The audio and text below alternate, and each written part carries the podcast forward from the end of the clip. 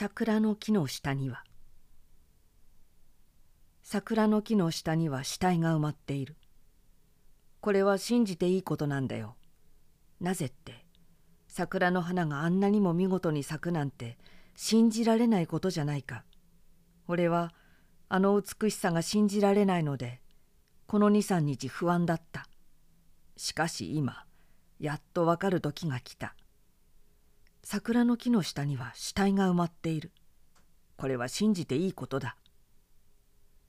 どうして俺が毎晩家へ帰ってくる道で俺の部屋の数ある道具のうちのよりによってちっぽけな薄っぺらいもの安全カミソリの歯なんぞが千里眼のように思い浮かんでくるのか。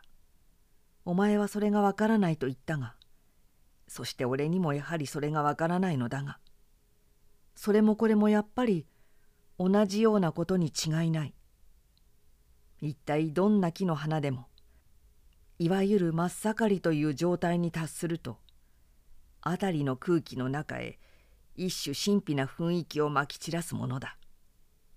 それはよく回った駒が完全な静止に済むようにまた音楽の上手な演奏が決まって何かの幻覚を伴うように灼熱した生殖の幻覚させる五行のようなものだ。それは人の心を打たずには置かない不思議な生き生きとした美しさだ。しかし昨日おととい俺の心をひどく陰気にしたものもそれなのだ。俺にはその美しさが何か信じられないもののような気がした。俺は反対に不安になり憂鬱になり空虚な気持ちになった。しかし俺は今やっと分かった。お前この爛漫と咲き乱れている桜の木の下へ一つ一つ死体が埋まっていると想像してみるがいい。何が俺をそんなに不安にしていたかがお前には納得がいくだろう。馬のような死体犬猫のような死体そして人間のような死体死体は皆フランして宇治が湧きたまらなく臭い。それでいて水晶のような液をたらたらと垂らしている。桜の根は鈍乱なタコのようにそれを抱きかかえイソギンチャクの触手のような毛根を集めてその液体を吸っている。何があんな花弁を作り何があんなしべを作っているのか。俺は毛根の吸い上げる水晶のような液が静かな行列を作って異観測の中を夢のように上がっていくのが見えるようだ。お前は何をそう苦しそうな顔しているのだ。美しい投資術じゃないか。俺は今ようやく瞳を据えて桜の花が見られるようになったのだ。昨日おととい俺を不安がらせた神秘から自由になったのだ。23日前俺はここの谷へ降りて石の上を伝い歩きしていた。水のしぶきの中からはあちらからもこちらからも薄葉かげろうがアフロディットのように生まれてきて谷の空をめがけて舞い上がってゆくのが見えた。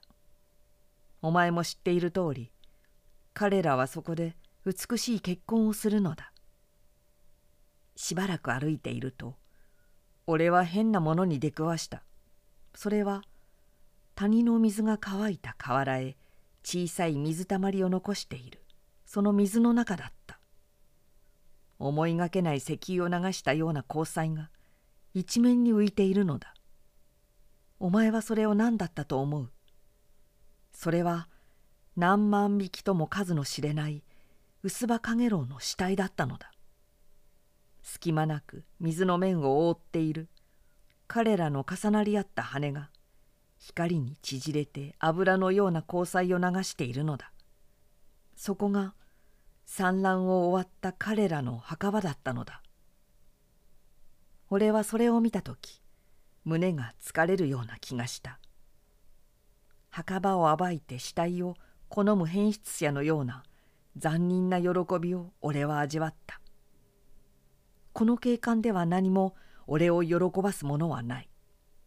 うぐいすや四十からも白い日光を竿に煙らせている木のわかめもただそれだけでは朦朧とした心象に過ぎない。俺には惨劇が必要なんだ。その平行があって初めて俺の心象は明確になってくる。俺の心は悪鬼のように憂鬱に乾いている。俺の心に憂鬱が完成する時にばかり。俺の心は和んでくる。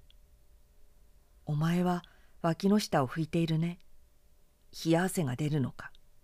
それは俺も同じことだ。何もそれを不愉快がることはない。ベタベタとまるで精液のようだと思ってごらん。それで俺たちの憂鬱は完成するのだ。ああ。桜の木の下には死体が埋まっている。